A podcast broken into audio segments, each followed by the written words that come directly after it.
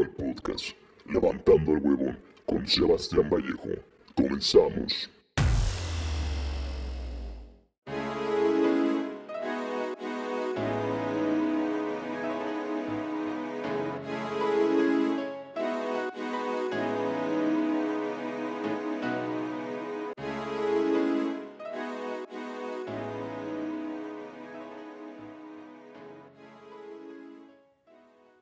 Señoras y señores, bienvenidos a este décimo episodio. ¿Cómo están el día de hoy? Espero que estén muy bien. Esta bella mañana que estamos aquí tú y yo, una vez más. Gracias por, por escucharnos. Y pues ustedes lo están, los están viendo en, en el título del podcast. El día de hoy tenemos invitadazo especial. Tenemos a un fotógrafo. ¿Qué, qué digo fotógrafo? Un maestro de la fotografía, güey. El día de hoy nos acompaña Alfredo Morán, perfectamente sé que te, te conocen, cabrón, porque no hay manera que no te conozcan aquí en Orizaba.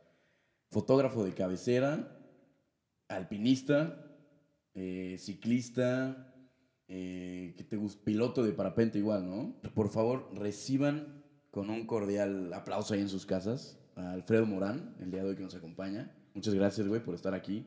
En verdad, eh, para mí es un gran compromiso el hecho de tenerte, de tenerte aquí conmigo, güey porque sé que eres un cabrón que tiene el día súper ocupado, güey, y que anda, como te decía hace ratito, güey, un día amaneces aquí en Orizaba, güey, en la tarde ya estás en Veracruz, y en la noche ya estás en las, en las Villas Pico, güey, esperando la, la noche, noche estrellada para empezar a tomar fotos, cabrón. Muchísimas gracias por estar aquí, güey, y... ¿Cómo estás? ¿Cómo, ¿Cómo estás el día de hoy? Sebas, ¿qué tal? Buenos días. Pues muchísimas gracias. Al contrario, la verdad es que es un gustazo estar aquí contigo. Eh, yo creo que el, pues siempre es un placer compartir y pues vaya, personajes como tú, cómo no. Creo que vamos a tener una muy buena plática y pues vaya, muchísimas gracias por la invitación. Así es, que y es eso, güey, una, no, no sentirnos forzados de a ver qué sale, güey. Es una platiquita aquí tranquila y pues el chiste es que, pues que así como yo te, yo te conozco, güey, como yo te admiro, güey, pues que tengan más, pues más fans, güey. O sea, que te des a conocer al mundo, güey, y que vean tu chamba y que vean lo chingón. Porque ese, ese es el objetivo de este, de este podcast, güey. Eh, los invitados que he tenido, he tenido tres, cuatro invitados, han sido pensados más que nada por, por lo que hacen. O sea, no, no, no, no son personas que me encuentro ahí en la calle, güey, oye, ¿sabes hablar? Ah, te gusta el micrófono, vente a grabar, ¿no? O sea, son personas que no paran de crear, güey, y chingones en lo que hacen, güey, dan todo por el todo. Y pues esa es la intención, güey, tener invitados chingones cada día y pues estás aquí tú, cabrón. El día de hoy eh, bien te decía ahí en Watts, el chiste de este, o el objetivo principal de este, de este programa, güey, es ayudar a todas estas personas que nos están escuchando, que tienen ganas de emprender algo, güey, que están echados en su cama escuchándonos o viéndonos. Eh, y es eso, güey, o sea, ayudarlos. Ok, tengo que, quiero empezar a hacer algo, güey, pero no sé cómo, yo tengo el miedo, ¿no? De empezar a, a crear algo, güey, hacer un podcast, hacer videos en YouTube, que empezar a hacer fotos, güey. ¿Cómo empezaste tú? ¿Cómo empieza esta carrera artística de Alfredo Morán? ¿Cómo empieza todo este rollo? Venga, pues vaya, qué, qué gusto poder compartir todas estas cosas porque creo que es importantísimo ahora, eh, y ahora que tenemos los medios tan a la mano, Sí. de, de poder compartir, de poder eh, hacer más grandes las redes, de hacer más grandes lo- los lazos que tenemos con la gente que conocemos y con la que no también. Y pues vaya, me da muchísimo gusto que gente también aquí de la región estés eh, en este momento haciendo ese tipo de cosas. Y pues el enfoque que le estás dando. Yo creo que eh, es, es muy padre cuando encuentras a alguien que te inspira, porque a mí me ha pasado más de una vez, eh, que te inspira, que te comparte lo que le ha pasado, que te comparte lo que ha vivido, eh, y de una manera, pues, como lo que buscas, ¿no? Productivo, que, Sí, que sí, las sí. cosas sigan haciendo, que no paremos de crear. Y definitivamente eh, considero que mi vida ha sido pues toda una carrera de crear y crear y crear y crear todo el tiempo. No solamente trabajo ni fotos, sino también ideas, sino también aventuras, sino también este, maneras de, pues, de ver el mundo, ¿no? Eh, a veces en contra de la corriente, a veces eh, buscando, bueno, buscando cosas que ya sabes que existen, pero pues que es difícil llegar a Sí, ellos, ¿no? sí. O que Entonces- te da el miedo, ¿no? Exacto. Yo creo que ha habido un- una, pues toda una historia, toda una serie de, una evolución que, mm, que no empezó hace poquito, sino empieza desde que eres muy pequeño, ¿no?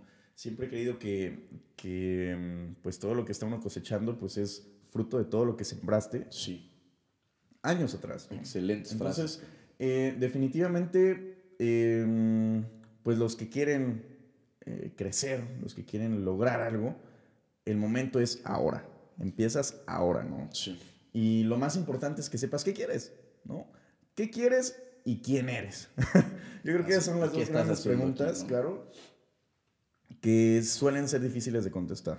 Eh, entonces, eh, creo que afortunadamente encontré una de mis pasiones eh, pues bastante temprano.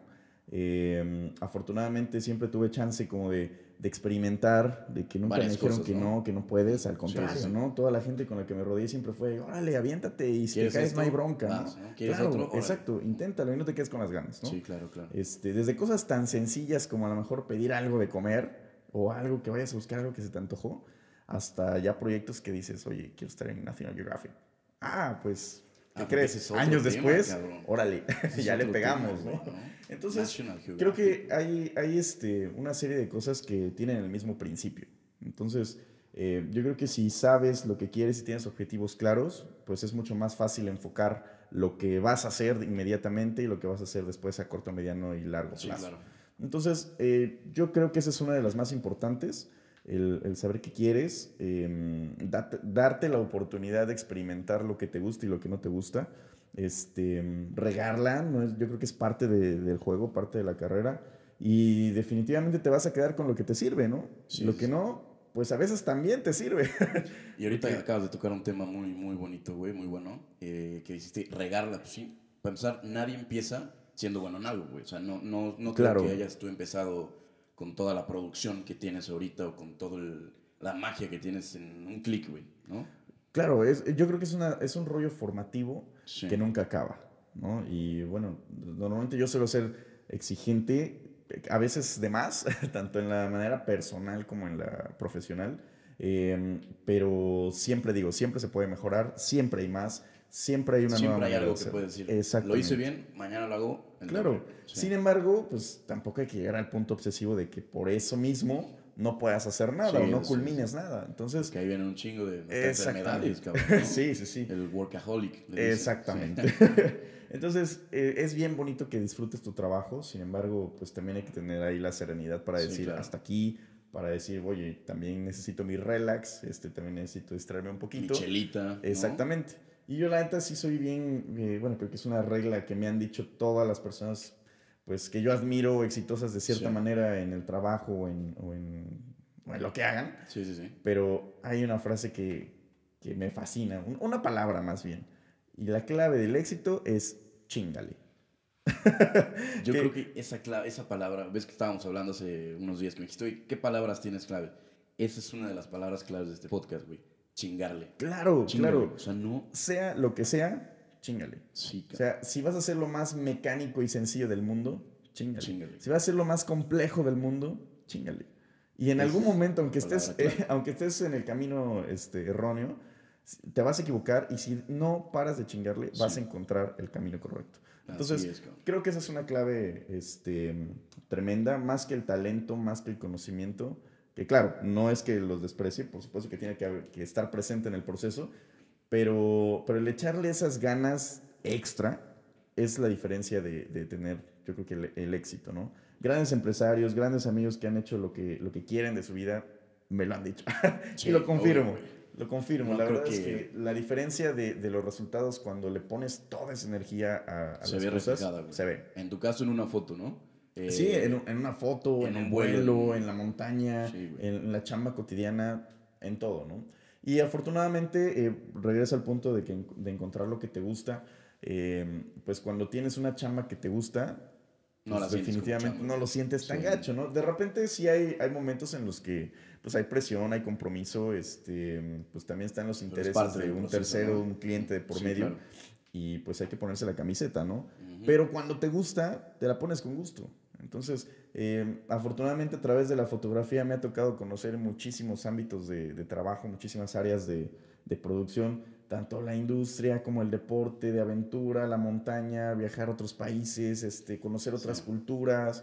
Eh, no, hombre, es una chamba, la foto particularmente y, y muchos que, que pues ahora lo empiezan a tomar como gusto, deben saber esa, Sí, claro. Eh, esa, mm, ese sentimiento que te da involucrarse con tantas ¿no? De cosas. tomar una claro. foto, ¿no? Empezar a tomar una foto, por ejemplo, aquí en Orizaba, ¿no? Y que de repente, gracias a tus fotos que tomas aquí en Orizaba, estaba viendo hace unos días en tu, tu feed ahí en Instagram, que la foto te ha llevado a lugares en donde no, no o sea, siento que no te imaginaste Claro. empezaste, güey. Moscú, ¿no? Claro, también. Moscú. Ahí estuvimos trabajando hace unos meses y, y te encuentras en situaciones, en lugares con gente y, híjole, que, que no te imaginabas que Sí, existía claro. siquiera, ¿no? Entonces, a través de la foto, yo creo que eh, pues he tenido la oportunidad de abrir tantas puertas. Eh, te digo, tanto en la industria, cosas que, que a mí me gustan mucho los procesos y pues, cada vez que puedo aprender de algo... Disfrutas el, el Claro, proceso, ¿no? exacto. Este, y pues tanto en la región como en otras partes del país, pues sí involucrarte con otras empresas que te llevan a, a, pues saber cómo se hacen, no sé, eh, que los autos, que el acero, que el- no sé, los procesos del papel, etcétera, ¿no? A mí, para mí es súper divertido, ¿no? Sí. Entonces, a- ahí vengo a otro punto, el ser multidisciplinario. Mm. Pero eh, multidisciplinario no significa que seas todólogo. El todólogo yo creo que quiere, Hace todo quiere ser... pendejo, ¿no? Exactamente. ah, quiere ser, foto, quiere ser bueno en todo, pero a la vez no lo es No en nada. Sí, sí, sí, sí. Me gusta Sin la foto, embargo- foto. Este, me gusta el radio, hago así, ¿no? Pero Exactamente. No, no, no concretas algo. Claro, ahora yo creo que vale la pena saber de todo un poco, ¿no? Así es. Que tengas idea, que tengas noción, que, que tengas un panorama amplio, pero que seas especialista en algo. O sea, Sí, que, claro. que en el momento que te preguntas tú quién eres, ah, bueno, que puedes decir, güey, soy fotógrafo, ¿no? Sí, sé también de, de, este, de montañas y también sé de vuelos, sé de las computadoras, sé de cuánta cosa, y me he empapado de cosa y media, pero tú eres fotógrafo, ¿no? Así. Entonces, a final de cuentas, si tú tienes claro eso, en el momento que te enfrentes con cualquier cosa, lo vas a poder dirigir a ese pilar único que se va fortaleciendo cada vez más. Entonces, creo que es de la misma manera en cualquier área, ¿no? Entonces, creo que ese es un punto bastante importante que, mm, pues bueno, me he dado cuenta que funciona muy, muy bien, ¿no?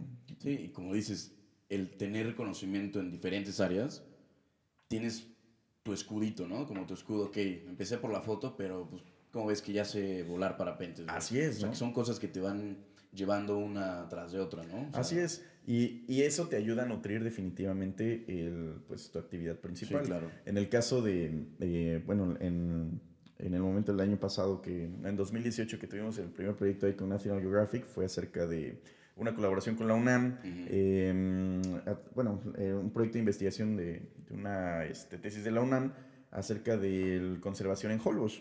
Ok. Entonces hubo, no tienes idea, me parece que eran más de 3.000 personas que estaban interesadas en participar. De ahí pues empiezan los filtros, ¿no? Sí. Y definitivamente, bueno, ya afortunadamente me llevé la, la, este, la vacante y pues ya platicando con, con la gente pues, de la producción, pues me dicen, oye, pues la verdad es que no solamente necesitamos a alguien que haga fotos bonitas, para Sí, eso hay un montón ¿no? Sí. sino alguien que entienda los temas, alguien que entienda y que el, pues bueno, habíamos trabajado anteriormente en temas sí. ambientales en el Pico de Orizaba y cosas así, que a final de cuentas dije, bueno, pues no son mi ramo, pero pues pues, en algún momento me servirá de algo, ¿no? Puedo leer un Y poquito, mira, ¿no? la verdad es que eso es lo que, lo que me llevó a, a tener esa madurez, Sí. como, no solo como fotógrafo, bueno, sí como fotógrafo, pero como persona, y entonces ser competente y competitivo en, En diferentes áreas, ¿no? Exactamente, y particularmente en una que yo había querido desde hace mucho tiempo. Entonces, todas esas experiencias, tanto ambientales como sociales, porque hubo mucho tacto con, con las personas, Sí, claro. este, mm, también lo académico, yo trabajé en la Universidad Veracruzana en temas administrativos, en la vicerrectoría de un par de años, tal vez un poco, no, mucho más. Cuando yo estaba en la universidad, O sea, aparte de maestro, fotógrafo. Aparte de fotógrafo, maestro. no, no, no, no como o administrativo, estuvimos en Ah, vicerrectoría, este, haciendo gestión de proyectos ambientales, este, eh, y en comisiones especiales con vicerrectoría de aquí de Sí. la región. Entonces, este, ahí me tocó hacer cosas que pensé que jamás me iban a servir. Mucho tacto político, mucha administración, mucha gestión de sí. proyectos. Y en algún momento dije, ¿qué estoy haciendo aquí? Sin embargo, eso me estaba llevando a muchos lugares y a conocer muchas personas que, pues, vaya, me abrió el panorama de una manera Que te tremenda. puedes decir, ok, gracias a eso conozco a fulanito de tal. Claro. Que me puede dar, no sé, un permiso para ir a grabar allá. O... También, por supuesto. Sí, ¿no? Que eso es, me parece que es importantísimo, la, eh, pues tener esa, ese panorama bien amplio, ¿no? Sí, claro. Y ahorita acabas de, de, de tocar otro punto que se me hace muy, muy, muy importante. Y es las relaciones. Bien dicen por ahí que, que vale más, vale más este, una buena amistad que mucho dinero. Sí, claro, ¿no? Pero 100%. definitivamente este, me siento muy contento, la verdad, de, pues de contar con tanta gente alrededor que siempre me han apoyado en, en muchos aspectos este, tanto de manera muy personal como en la foto y, y vaya, en, en otras actividades. Em, la verdad es que creo también que no todo es dinero. Este, muchas veces hemos trabajado en temas de, de intercambios, de trueques, ahora colaboraciones, lo que sea, como le quieran llamar. Pero pues la idea es ganar, ganar. La Sí, idea claro. es avanzar, la idea es que eh, tratar de avanzar no solamente solo, sino a veces en equipo. A veces este, creo que nuestra propia cultura em, solemos ser un poquito individualistas y a veces pensamos solo en nosotros y no en los Sí, demás. Lamentablemente. Pero sí. cuando empezamos a trabajar en equipo, de verdad que, que las cosas cambian, la, la energía se multiplica, la, la capacidad se multiplica también y pues el hecho de que no solamente te lleves el paquete tú, sino lo compartas, que a veces es muy difícil para muchos eh, el compartir el, pastel. El. Exacto.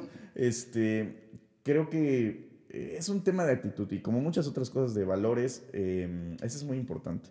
Entonces, cuando, eh, cuando se me han presentado oportunidades en las que pues podemos crecer a la par, pues adelante, ¿no? Sí, Oye, claro. pues no me cuesta dar un poquito de lo mío, tú da un poquito de lo tuyo y entonces Ganas generamos algo. yo, Exactamente. Ahí está el producto, ¿no? Exactamente. Este, a veces me ha tocado también perder, claro. Este, a veces no salen las cosas como uno quiere, pero, Pero pues es parte pues de así es esto, ¿no? Así es esto también. Así es. Acuérdate, si no te equivocas, es que no oficio, estás intentando, Sí, claro. Y bien tocabas ahí un puntito. No es lo mismo, no sé, cargar una roca con tus dos manos a cargarla con otras dos manos. Exactamente. Y pues obviamente chamba, güey, dos cabezas piensan mejor que una. Eso es definitivo. Sí. Entonces, este, pues bueno, creo que en, en este camino me ha tocado eh, conocer gente impresionante, tanto por momentos muy cortos, como también gente que se ha quedado por muchos años en, en mi vida y me ha enseñado muchísimo. Este, y pues han generado todo un proceso formativo que pues, me permite llegar hoy a, ¿A aquí a estás, platicar cabrón? Sí. contigo este, pues, de todo lo que ha sucedido. ¿no? Entonces, eh, la verdad es que ha sido un camino bien divertido, este, muy disfrutable, la verdad. Sí, ese, es Este, parte- ese es esencial, disfrutar Claro, el proceso. claro, Si no claro. lo disfrutas, nah, estás haciéndolo mal, ¿no? regrésate, ¿no? Y definitivamente considero que no soy una persona que se pueda quedar, este, Quieto. pues, aparte, sí, aparte de quieto, conforme con, con las cosas. Siempre te digo, siempre hay más. Y entonces, claro. afortunadamente, Estás en busca de algo nuevo cada tengo día. un trabajo que me permite eh, hacer cosas por mí mismo, Sí, ¿no? claro. Eh, por ejemplo, si no tengo ahorita a lo mejor un par de semanas eh, trabajo demandante de clientes, pues me pongo a generar un proyecto, ¿no? Sí. Este, ahorita precisamente... montaña fotos, exactamente, y siempre hay cosas productivas, ¿no? Definitivamente no soy una persona que me pueda echar a, a la cama a ver tres series de Netflix. Sí. Este, me cuesta mucho. Este, Y generalmente el, el día me está llamando para hacer cosas, este, salir con amigos, este. O sea, echar el cafecito, pero bueno, ya te sientes. Claro, ya estás haciendo estás algo, ¿no? Echándote ahí huevón, ¿no? Exactamente. Entonces, este, definitivamente creo que, pues, manejar una mentalidad productiva es, es bastante bueno. Em, y pues siempre estás generando eh, buenas sinergias, ¿no? Todo lo que tocas se vuelve productivo y entonces, digo, no es una cosa de magia, pero... movimiento.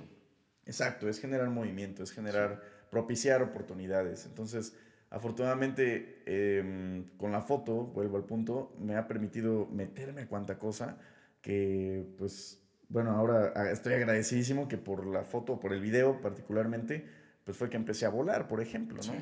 Y em, conocí a, a un instructor de vuelo y este, me hizo una cotización, me dice, ¿sabes qué? Pues no me Ah, es que alcanza. decir, aclara el punto, porque no, no falta el cabrón. que, Ah, no mames, Alfredo Morán vuela. Vuelas en parapente, ¿no? Así es. Sí, bueno, sí, empezamos con eso, ¿no? El, el parapente es un, eh, bueno, muchas personas no lo ubican bien, eh, pero es como un paracaídas, o sea, visualmente es como un paracaídas. El es un- tándem, ¿no? Igual le llaman. ¿o es Eh, no, tándem es para dos personas. Ok. O sea, cualquier modalidad, eh, ya sea de parapente a la delta, este, paracaídas, para dos personas, se le llama tándem. Este, Pero bueno, eh, particularmente el parapente es un- una aeronave eh, de ala flexible, o sea, es un trapo que puedes doblar y guardar en una mochila, te lo llevas a una colina, despegas desde lo alto y eh, puedes hacer vuelos de pla- o planear primero que nada, porque pues no tienes motor, no puedes subir por sí mismo, pero utilizamos las corrientes de aire caliente para subir. Y pues en el punto más alto tú te deslindas de la corriente y entonces empiezas a planear. Entonces O te lo cubres llevas a las montañas de Charmonix, ¿no? Ah, exactamente. Sí, no manches, para donde quieras, porque es una mochila. Entonces sí, sí. es este, se llama vuelo libre en parapente porque pues no tienes motor y pues bueno, en todo el mundo hay sitios para volar. Entonces es un deporte, me parece que bastante noble, Y flexible. ¿no? bastante padre, bastante versátil para, te digo, para transportar tu aeronave. No hay otra aeronave que puedas transportar en una mochila más que este. No vas a llevar ahí tu mini avión, con, ah, sí, ya me voy de vacaciones. Pero- lo prendo y empiezo a volar. Exacto, Sí, sí, sí. y divertidísimo. La verdad es que me ha generado también muchas experiencias tremendas, el poder ver el mundo desde arriba, el poder ver, sentir la naturaleza de otra Que manera. nos lo compartas. Yo creo que, por ejemplo, yo todavía no tengo la experiencia de estar dentro de mis. Ya iremos, de- ya va, de ya mi iremos a bucket- echarnos un vuelo. bucket list, ¿no? De este año, este, hacer parapente. Y bueno, el hecho de que tú compartas todo esto, de cómo se ve Orizaba, cómo se ve este, las los Alpes, ¿no? Sí, Igual sí, estuviste sí. hablando por allá. Eh, que lo compartas está chingón, güey, porque dices, ok, pues algún día lo voy a intentar, pero por lo mientras ya sé que pues no es, no es cosa así que diga, ah, en Chile otra, ¿no? O sea, si es algo que le tienes que planear y que le tienes que... Claro, hay que aprender mucho. Es un deporte de mucho conocimiento, de Mucho mucha riesgo, ¿no? Em, creo que es más riesgoso andar en moto, por ejemplo. Pero la verdad es que si, si haces bien este deporte, si tienes tu equipo en buenas condiciones, si, si lo practicas de dentro de los parámetros seguros, no te tiene que pasar absolutamente nada. Yo llevo, ya voy a hacer ¿Alguna seis años.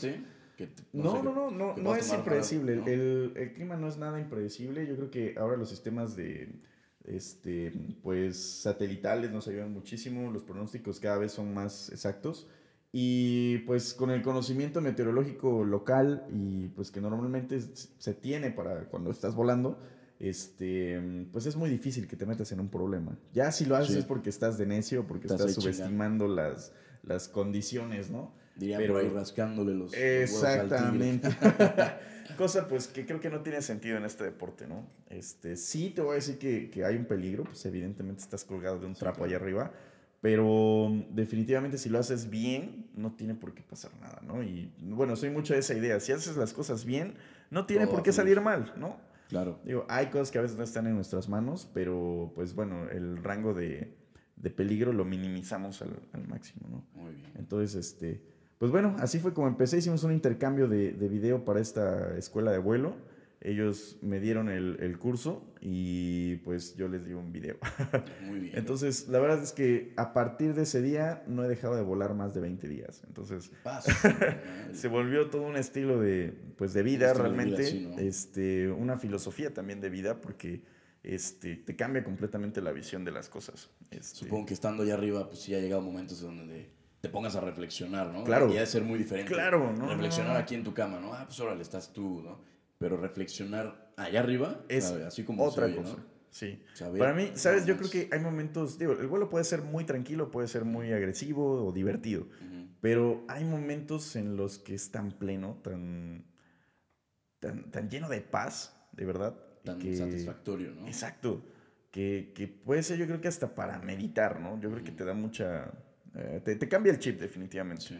Este, son cosas un poquito difíciles de explicar porque son sensaciones y sentimientos que, que no tienen comparativa con algo que antes de hacerlo eh, puedas entenderlo, ¿no? Sí, Yo creo sí. que hasta que lo haces, Entiendes todo el entiendes, rollo, ¿no? exacto. Eh, entonces, eh, pues más bien los invito a que en algún momento se animen a, a tomar esta experiencia. Este, ustedes pueden volar con un instructor este, sin saber absolutamente nada y disfrutar de un vuelo libre. Este, particularmente aquí en la zona estamos en, en Fortín. Digo, yo no me dedico a, a- a este En el Cerro de negocio. las Antenas, ¿no? Así es, en el Cerro de las Antenas, Cerro San Juan. Este, y todo el tiempo hay instructores ahí en, en la zona que pues pueden darte un vuelo en el día que tú quieras, ¿no? Evidentemente, pues dependemos del clima, Sí, tiene claro. que estar No va a estar volando con tormentón, ¿no? Exactamente, tienen que haber las condiciones adecuadas, pero pues bueno, no hay limitantes para hacerlo. Entonces, este, ha volado gente adulta mayor de 70 años, este, niños de 5 años, porque más chiquitos no caben en el arnés. No me vas a dejar mentir, pero vi un video, creo que ahí en el Cerro de las Antenas, que hicieron volar a una persona con silla de ruedas. Exactamente. Sí, va. Sí, No manches. eh, sí, él, él fue, bueno, se ha hecho varias veces, sin embargo, en esa ocasión hicimos un pequeño videito con, con Horacio, un chico que tuvo un accidente, quedó este, parapléjico y pues su sueño era volar, ¿no? Entonces, este, pues imagínate, no, él no puede mover, lo único que puede mover es el cuello y los ojos. Entonces, él, a través de un aparatito que, ten- que tiene él para usar la computadora, tiene un pequeño cursor ahí en, en la punta de la gorra. Entonces, con él puede mover este, el cursor y escribir muy lento y con mucha dificultad. Pero pues así se comunicó con mi instructor de, de vuelo y le dijo, oye, pues es que mi sueño es volar, ¿no? Cuando lo fuimos a ver, no sabíamos que era este, cuadrapléjico.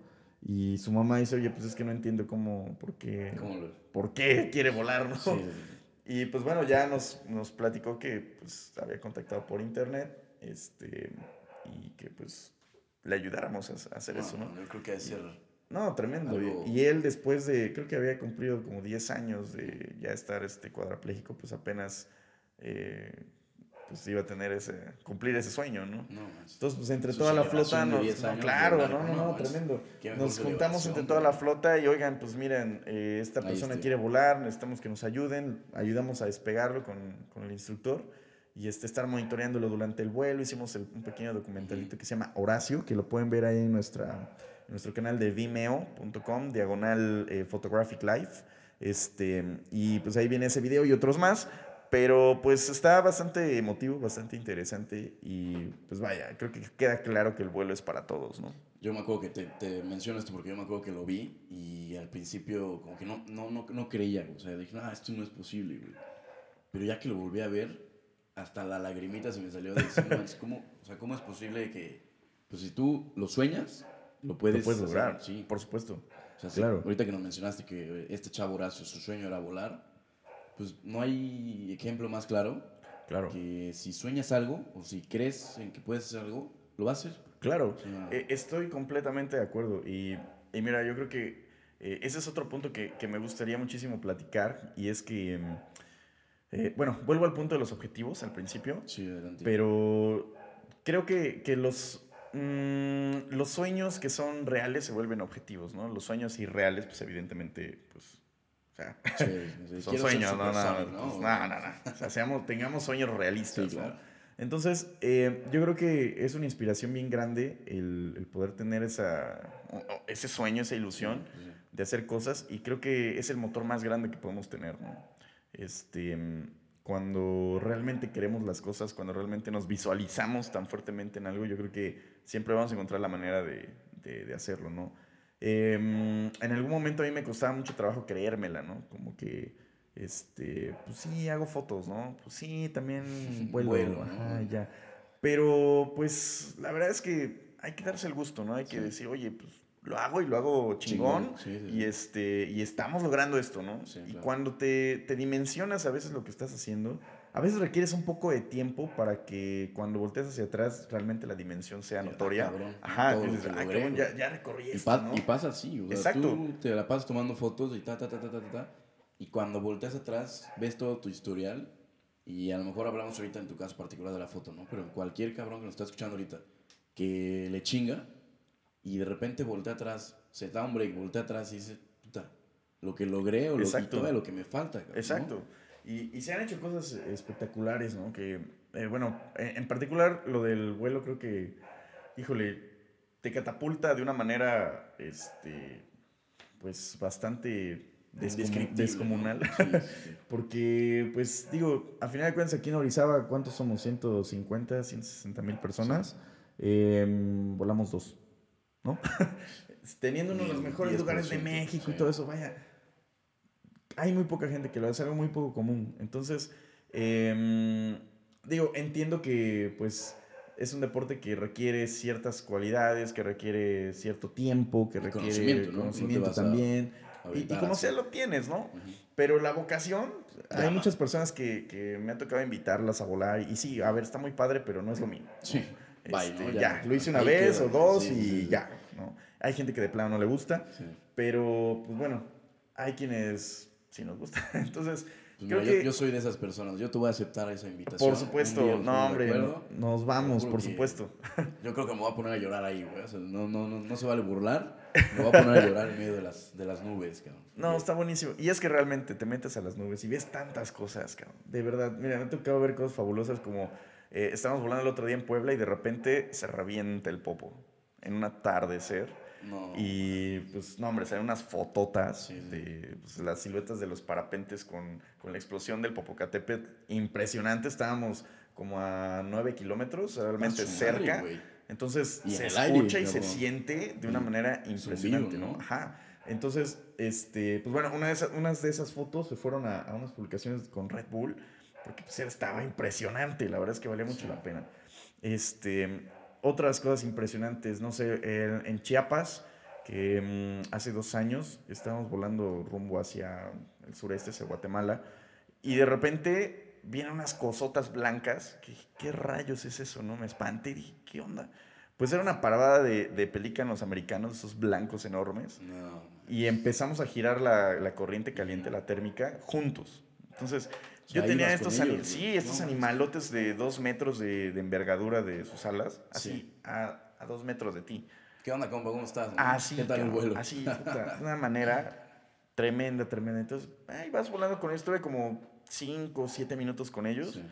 Eh, obviamente volaron mucho más rápido que yo. Sí, que sí, ¿no? Ellos nacieron haciendo esto. Sí. este, pero compartir el vuelo con los animalotes es tremendo. Y es algo que no lo vive cualquier No, persona. no, no, es impresionante. que se la pasa echada en su Claro, cama, claro, ¿no? exacto. Eh, en el. En, en este, ¿Cómo se llama? En Bolivia nos tocó de repente un cóndor. De, de una cosota que dices, ¡ah, qué, qué increíble! ¿no? avión, ¿no? ¿Qué es Y, otra aquí en, en Orizaba, particularmente en, la, en octubre, me parece, creo que sí fue en octubre, este, que, que empieza ya la temporada fría, pues es temporada de migración de aves del norte, Sí. llegan aquí hacia, hacia el trópico. Y, este, y de repente me tocó una nube de, de halcones. Jamás había visto una nube de halcones. ¿Halcones? Pero miles, ¿Acá? miles. Sí, sí, sí. Este, aquí en el- por el Cerro de Escamela, estaba, íbamos a cruzar Orizaba. Y de repente una nube así que tapaba de verdad, de cierta manera no tapaba el sol, no era Sí, tanto sí, sí. como en las películas, pero este, sí nublaba un poquito la luz. ¿Qué es esto? No? Pues es una parvada tremenda de halcones. Y, por ejemplo, ahorita que mencionas todo esto, no corres el riesgo de que de repente estás volando y pinche pico de, la, de algún, de algún pajarillo por ahí te llegue a picar el parapente. No, no, no. de- realmente, fíjate, pasa algo muy curioso. Como no tenemos motor, normalmente no ahuyentamos a los animales. Y, este, y también tenemos un vuelo bastante lento y bastante eh, orgánico. O sea, me refiero a que vamos en conjunto con, con las corrientes. Con el y, aire. Y el animal lo puede entender, que no representamos un- una Peligro, agresión. ¿no? Sí, Ajá. claro. Ajá. Entonces, normalmente no, no, hay, este, no hay agresiones con, con las aves. Eh, hay algunos que son un poquito territoriales, los, algunos halcones, águilas, este, hasta algunos búhos, o algunos pájaros pequeños también que suelen ser territoriales, o cuando están en, en proceso de, de anidación, este, pues sí Se suelen ser mamones, ¿no? territoriales, sí, sí, sí, se te- ahí te echan unas toreadas y se te aventan un poquito, pero pues no pasa nada, ¿no? Realmente.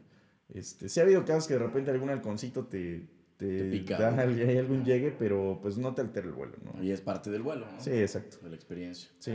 Oye, pues mira, una, una muy buena pregunta que, que estuve ahí planeando. Al momento de tú darte cuenta de que, ok, empecé, supongo que todo esto de la vol- del parapente, de la fotografía, del, eh, del video, empieza como un hobby, ¿no? O sea, Sí, sí, sí, sí. Eh, definitivamente creo que me siento muy afortunado de, pues bueno, particularmente en la casa, pues mis padres siempre me dejaron hacer, pues entre comillas, lo que querían, ¿no? sí, sí.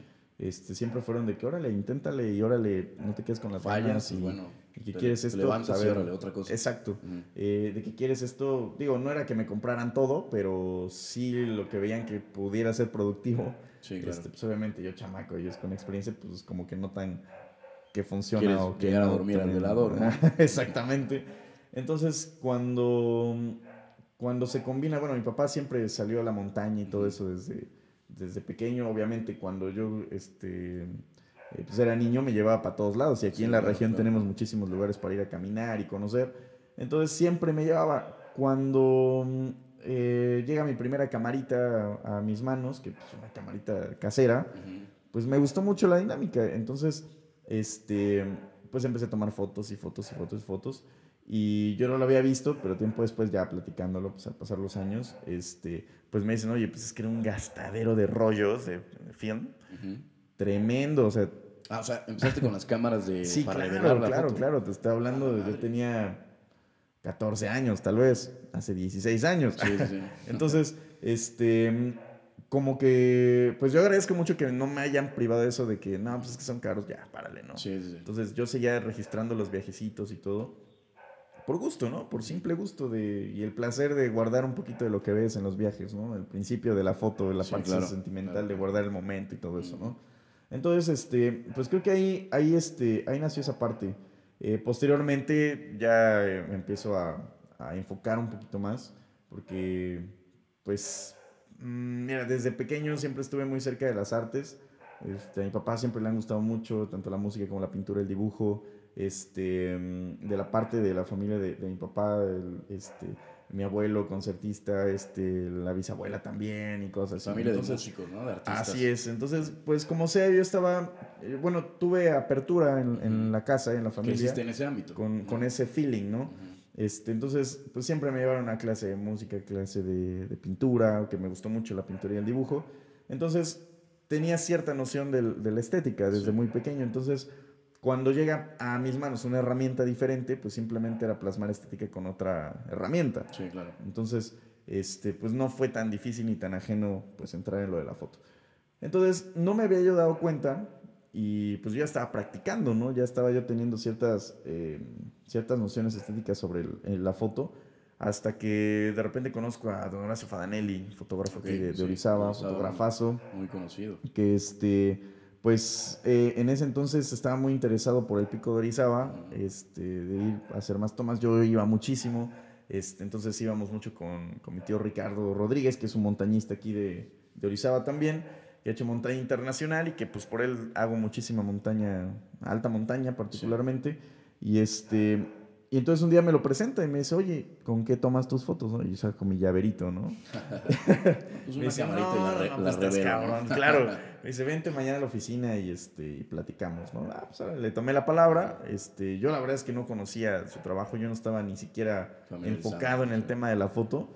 Este, pero pues entendía que era un, un buen fotógrafo. Entonces me sentí pues, contento, me Otro sentí muy halagado y dije, oye, pues no puedo perder esta Sí, oportunidad. A ver qué sale. y pues lo que salió es que me prestó una cámara, una Minolta, este, de rollo todavía también. Este, y entonces me dijo, ven, aquí está tu primer rollo, este, ya un film de, este, un poquito más, bueno, semi-profesional, este, Empieza a disparar. y date unos disparos, ¿no? Bueno, pues yo me esforcé un montón, me fui a, hacer, a agarrar amaneceres, a agarrar bichos y me eché una semana bien intensa para tomar las mejores fotos, según yo. Y cuando regreso con él y le entrego el rollo, me dice, oye, no tomaste nada. ¿Qué- ¿Qué pasó? No. Yo, ¿por qué? bueno, yo no sabía ni qué era obturación, Sí, sí, exposición, ni nada. Entonces yo nada más tiraba ahí a lo güey Ok. y pues obvio no salió nada. Todo negro. Negro. Entonces me dice, ten, aquí está otro, aquí están los principios, estudialos, búscalos en internet, a ver cómo le haces. Y ahora sí Este, toma algo. Y dale, ¿no? Con calma, no, no, te, no te desvivas por ir a no sé dónde. Este, nada más practica, ¿no? Ok. Pues bueno, me volví a desvivir buscando otras cosas y este, y pues afortunadamente le entendí rápido.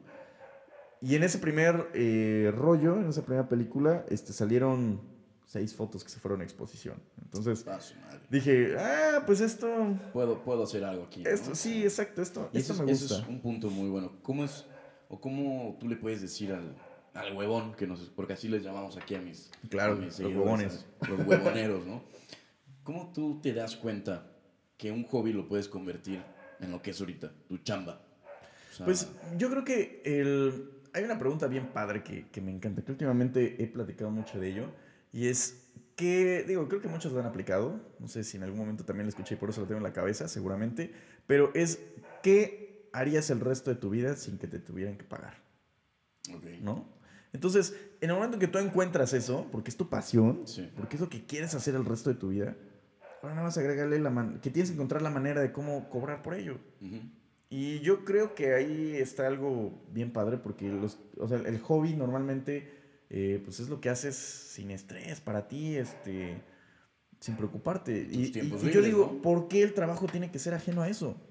Sí, ¿no? claro. Y, y, y aunado a, a, este, bueno, filosofía de trabajo japonesa, si te toca ser barrendero, ser el mejor barrendero. Si te Así toca ser cocinero, haz los mejores platillos. Si te toca ser arquitecto, pues diseña lo mejor que puedas. Entonces, creo que si nos enfocamos a hacer, eh, encontrar lo que nos gusta y hacerlo bien, estamos del otro lado. Entonces, Sí. esa es la, yo creo que esa es la chingando. clave para, pues, para poder vivir de lo que te gusta, ¿no?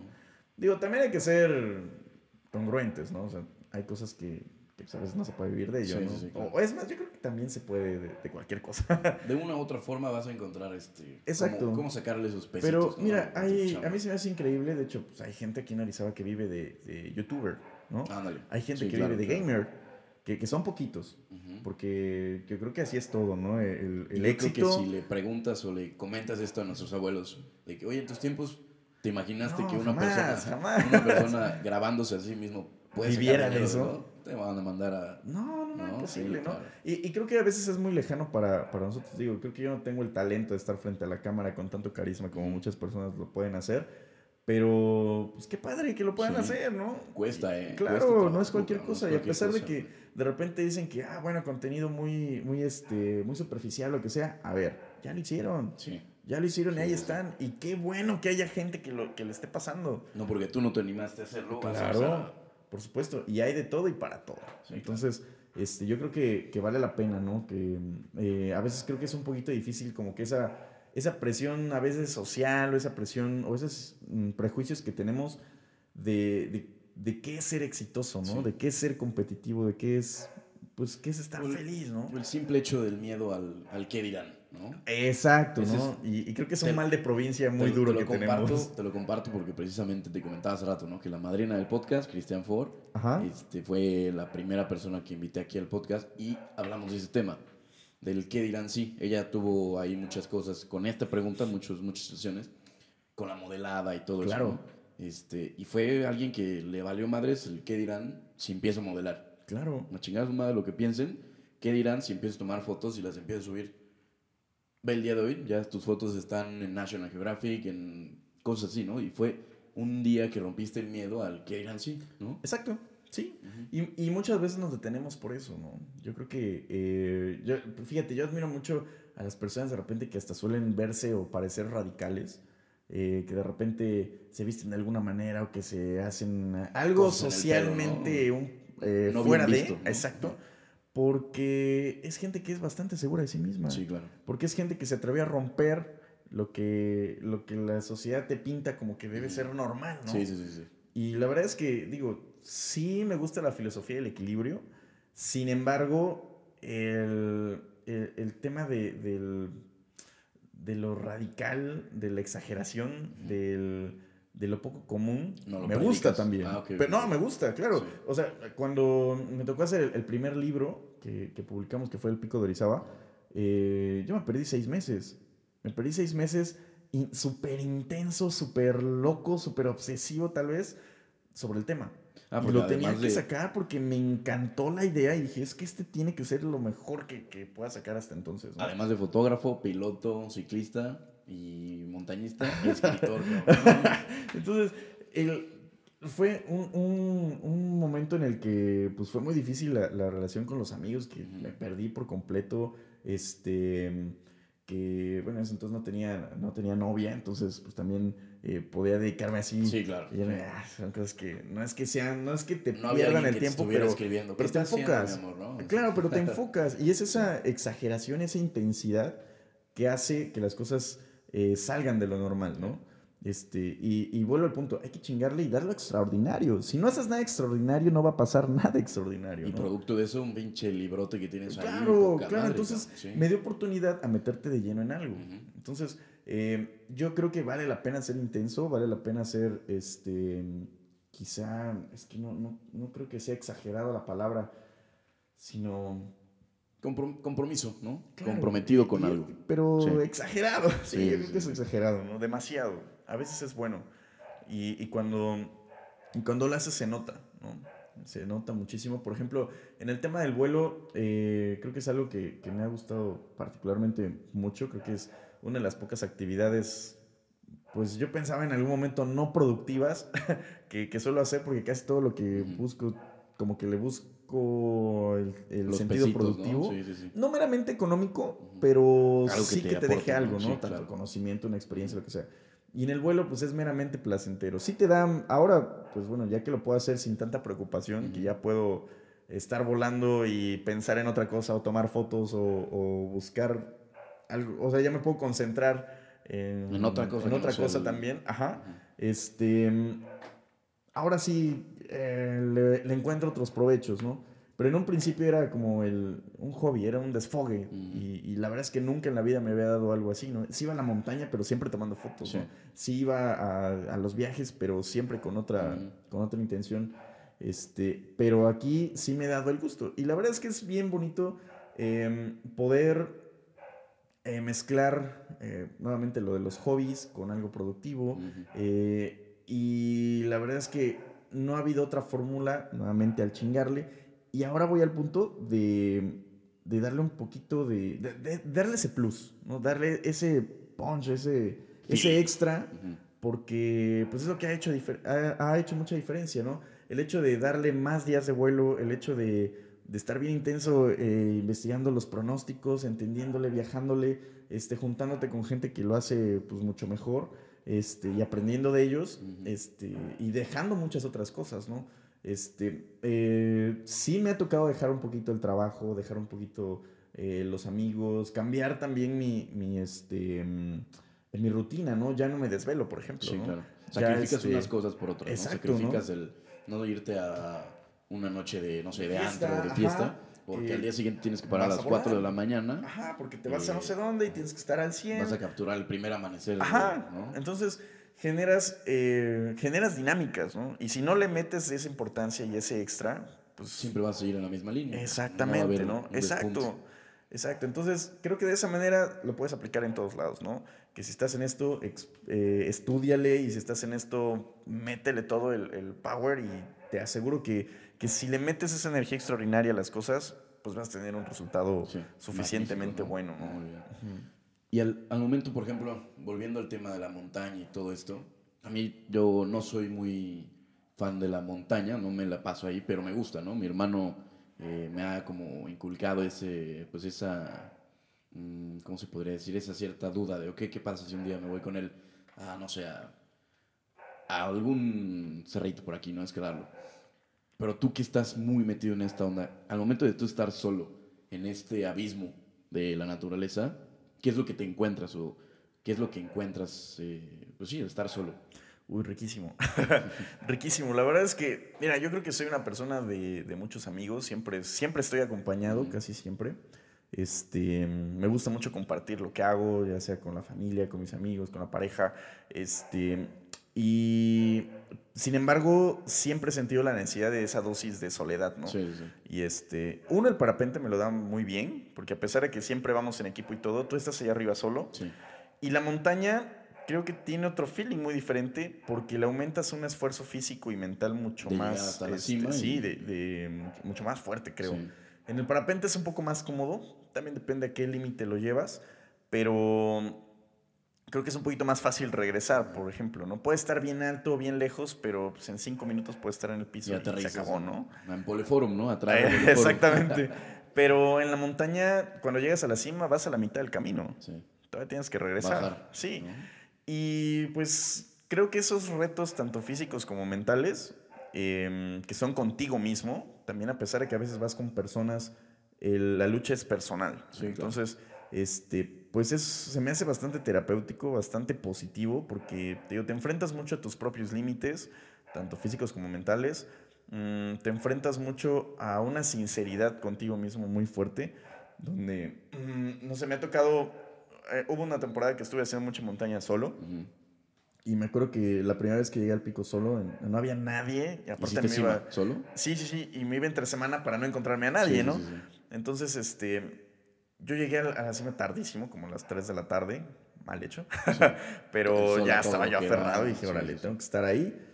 Este, y cuando llegué arriba, de verdad, era un, no había nada de viento, era una soledad absoluta, un silencio, un silencio Un absoluto. completo. ¿no? Enorme, ¿no? Que mm, creo que hay una sensación que, que te sientes tan pequeño pero tan grande al mismo tiempo que se vuelve muy, muy existencial, muy, muy profundo.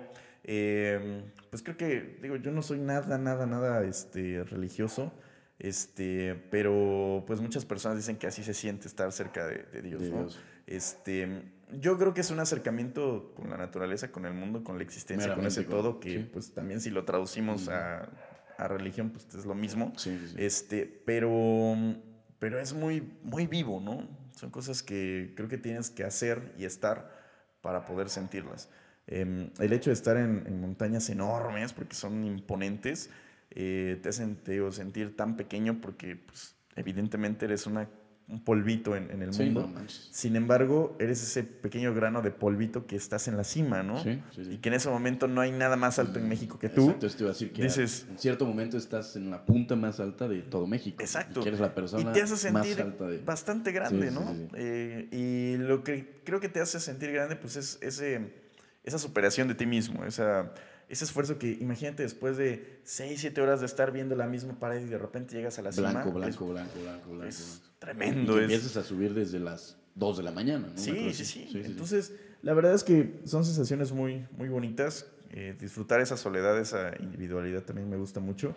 Em, y creo que te hace muy fuerte, ¿no? El hecho de enfrentarte, o sea, si con guías o con amigos o, o acompañado es fuerte la montaña, digo, solo creo que es una cosa, híjole, que, que te recuerda, bien decíamos, este, apenas tu, tu taquito de humildad. Tu dosis de humildad Sí, sí, este, eh, del día, eh, bastante buena. Para que no, no se te olvide el hecho de que, o no sé, en dado caso, que llegas a sentirte ya que eres muy chingón y todo, pero te vas a la montaña y ves una cosa inmensamente grande. Claro. Y dices, ah, cabrón, ¿no? O sea, como que te vuelve a poner los pies en Claro, la tierra. claro. Y fíjate, ahorita que toca- tocas ese tema, este, hace rato lo quería comentar y se me pasó, pero hay un tema muy interesante que he platicado mucho con un amigo que es piloto también, él es de, de País Vasco, allá en, en Europa. Ok. Él este, se llama Alex Loyarte, es un tipazo que admiro muchísimo porque pues, es de los mejores pilotos, eh, pues, yo creo que del mundo. Sí. Este, he tenido la oportunidad de volar bastante con él, este, me ha enseñado muchísimo y es un tipo que trae un chip Muy increíble. Es un tipo que, que tiene 42 años, me parece, que lleva 10 años jubilado, que tiene este, eh, un modelo de vida bien interesante. Ideal, Y el tipo ¿no? vive para volar, ¿no? Este, entonces, eh, creo que no solo yo, sino muchas personas le hemos preguntado, oye, ¿cuál es la clave, no? Este, ¿cómo rayos le haces, no? Y, y bueno, entre muchas de las cosas que, que hemos platicado, una de las que más me ha eh, impactado, eh, pues es que me dice, mira, uno de los grandes problemas que, que tienen en México, pues es que todos se sienten chingones. ¿no? Ah, cabrón. Ajá. O sea, que, te lo, que te lo diga un güey que, pues, que no es de tu cultura algo así, pues ya Ajá, está. claro. Ya dices, no mames. ¿no? Ajá, es muy Y vaya, es un tipo que ha viajado por todo el mundo, que conoce muchas personas eh, y que creo que pues el, el éxito de su vida pues le da autoridad al- Sí, a, a sí, su claro, opinión, ¿no? Y al menos yo le doy mucha importancia, a mí me, me pesa mucho lo que dice. Y, este, y me Yo dice... no lo conozco y ya siento es respeto un por ese tipazo, cabrón. es un tipazo. no, es un tipo que vuela 300 kilómetros, que es un tipo que, que vaya, la, la lleva muy, muy bien con, con su esposa, con su Un- negocio. Un Iron Man de las alturas, ¿no? O sea, es un tipo muy completo. Pero bueno, este, eh, me decía, él cree que uno de los grandes problemas de, de México, de los mexicanos, es que nos creemos chingones. Ok. Y esto, fíjate, que es una cultura. O sea, realmente en la tele te dicen, mexicanos chingones, Sí. este, todo, que somos chingones. Sí, ok, vale, está bien creérsela. Sin embargo, el hecho de ser chingón nos lleva a que los de alrededor no son chingones. Sí. O sea, el chingón es soy chingón sobresalir. Y tú eres un Entonces los pendejo, demás no, exacto. Sí, Y, y aparte queremos hacer de todo. sí. Mm. Y, y me dice, no, allá nosotros, nosotros todos somos pendejos, güey. O sea, nosotros todos eh, dejamos que el que sabe lo haga. Y nosotros no. Nosotros aquí en México queremos hacer todo. Y, Aunque no y- lo sepas. Claro, y no aceptamos que... no podemos hacer algo en, en algún aspecto. Lo cual, pues, nos remonta yo creo que a un, un pequeño, pues, dicho chistecito que es el del, no sé si lo has escuchado, seguramente, de don, en, bueno, el barco donde están los cangrejos mexicanos Ah, y los cangrejos Sí, claro. no sé de dónde, ¿no? Entonces, en México siempre nos tiramos uno al Sí, otro. el mismo cangrejito va subiendo y ahora le chinga su madre para atrás. ¿no? Exactamente. Y el de la otra, era una cubeta, ¿no? Una Exactamente. cubeta, se hacen cadenita y van subiendo uno por uno, uno por uno. y salen todos, Sí. ¿no? Y creo que es uno de los problemas que tenemos. Y es una Entonces, metáfora muy... pues, muy real, sí. muy, muy real, ¿no? Que como, como sociedad eh, creo que tenemos que trabajar mucho en eso. Digo, todas las sociedades tienen muchos vicios, Mm. sin embargo, creo que eh, cuando lo sabemos, cuando tenemos conciencia de ello, vale la pena comentarlo, como en este momento creo que vale la pena platicarlo, porque quienes nos están escuchando seguramente lo van a entender o Sí, tienen claro. interés de, de hacer un poquito de introspección y, y aplicar, ¿no? Aplicar lo que escuchas en tu vida y entonces hacer una diferencia. Entonces yo creo que vale la pena eh, cambiar un poquito el chip. Eh, yo creo que estamos en una era donde somos ciudadanos del mundo, donde no, no está chido que, que nos clasifiquemos por país, donde ahora yo creo que los medios nos permiten entender lo que está pasando en Sí. Rusia, lo que está pasando En en, China, en Australia, nos genera empatía, nos genera conocimiento, pero pues hay que aprovecharlo, ¿no? No solamente consumirlo visualmente Sí. y que nos, sale- nos entre por un oído y nos salga por el otro, sino tomar lo que realmente vale la pena y pues aplicarlo para nuestras Y vidas. poner nuestro grani- granito de arena, ¿no? Exactamente. Entre lo que cabe. Entonces, eh, digo, particularmente esto que te platico de, de ser chingones o no, eh, yo creo que vale la pena de empoderarse, de, de sentirse capaz de hacer las cosas. Sin embargo, eh, hay que dejar que también la gente que, que sabe hacer las cosas lo haga, Ah, ¿no? sí. Yo soy, la verdad, mucho de que, oye, pues, no sé, hay que arreglar una instalación eléctrica, sí, sé poner un foco, sé cómo funciona, Pero no es lo mío, mejor. pero yo no soy el experto, ¿no? sí, sí, sí. Entonces, ¿qué pasa si empezamos a generar una dinámica en la que dejamos que los profesionales hagan lo que deben?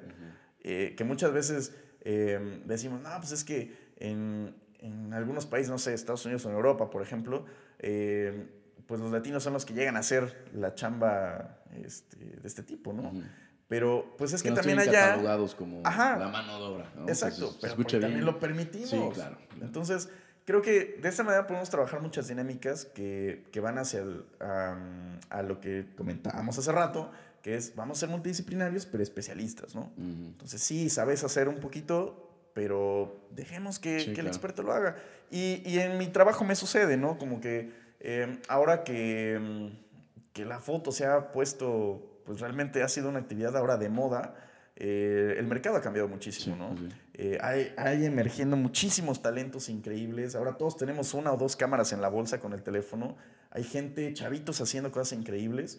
Y, este, y pues obviamente el mercado pues cambia, ¿no? Y que gracias a la era digital en la que estamos Claro. viviendo, pues lo podemos tener haciendo Exactamente. esto, ¿no? De la bolsa y ya. Así tomas es. una buena foto. ¿no? Sin embargo, eh, al principio a mí como que a mí hizo mucho ruido porque de verdad, y creo que muchos fotógrafos están en esa misma postura, pero dices, oye, es que cómo se ha devaluado, que este, cómo es que estás malbaratando tu chamba y que de repente las sesiones que antes las cobrabas así ahora se cobran en cinco pesos y dices, güey, ¿cómo? ¿No? ¿En qué pero momento, así son los mercados, Sí, son sí, sí. dinámicos y hay que entenderlo. Entonces, em, yo creo que aquí volvemos al punto de, de que hay que especializarnos, ¿no? Ok, sí, hay un montón de fotógrafos, pero dime a ver quién hace tan fregón Sí. las bodas, Y quién hace tan fregón la fauna, Sí, quién hace tan fregón el paisaje.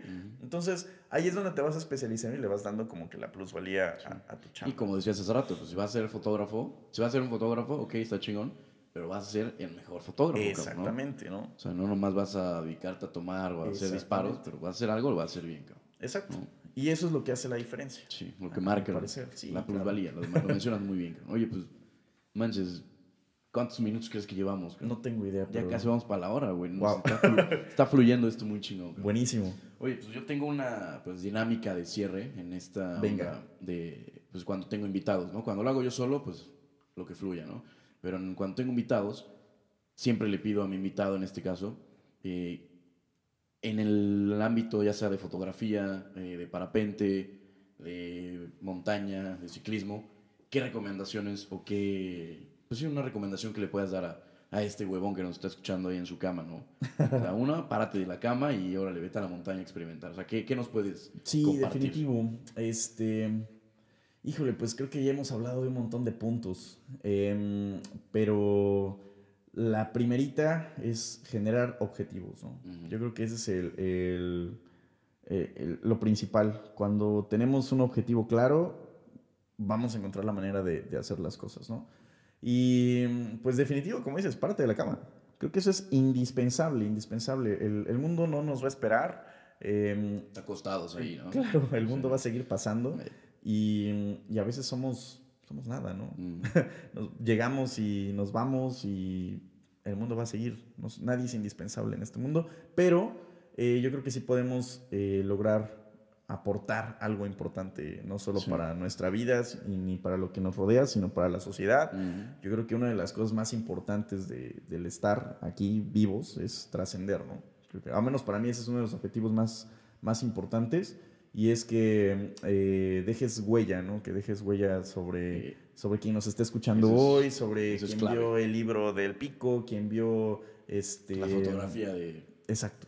Que, que puedas impresionar, que puedas este, dejar algo para, Mm. para la gente, algo que recuerden, algo que les haga sentir felices.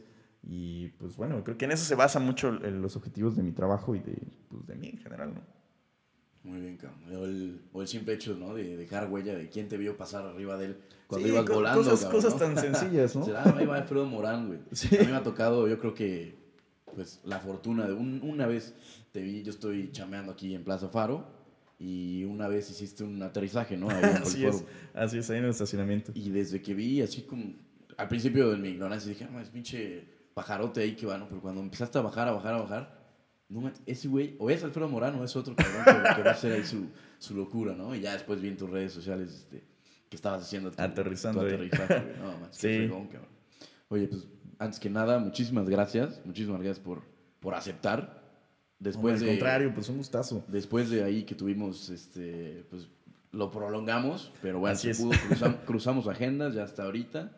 Este, para los que no sepan, estamos en un, en un viernes a las ¿qué? 10 Casi de la mañana, mañana casi. grabando.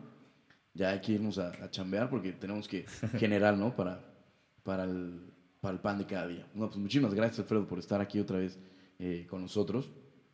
Esta es tu casa, este es tu estudio. Muchísimas Cuando gracias. quieras. Ya platicaremos de otros temas, creo que hay muchísimo para, para escarbar, Sí, ya, para y más contigo, cabrón. No, manches, tú, tú eres una biblioteca andante. cabrón. No, hombre, pues hay mucho que compartir, la verdad. Es que eh, pues es bien bonito poder precisamente compartir y trascender con la gente que, que le gusta lo que hace uno, este, generar un poquito de inspiración con, con la chamba que, que hacemos y pues vaya, bienvenida toda la, la colaboración, las preguntas, lo que sea. decir, ¿en dónde, adelante. si me inspiró ahorita esta platiquita, en dónde puedo contactar? Este, Eh, pues normalmente, bueno, estamos muy pendientes de las redes, tanto en Facebook como en Instagram.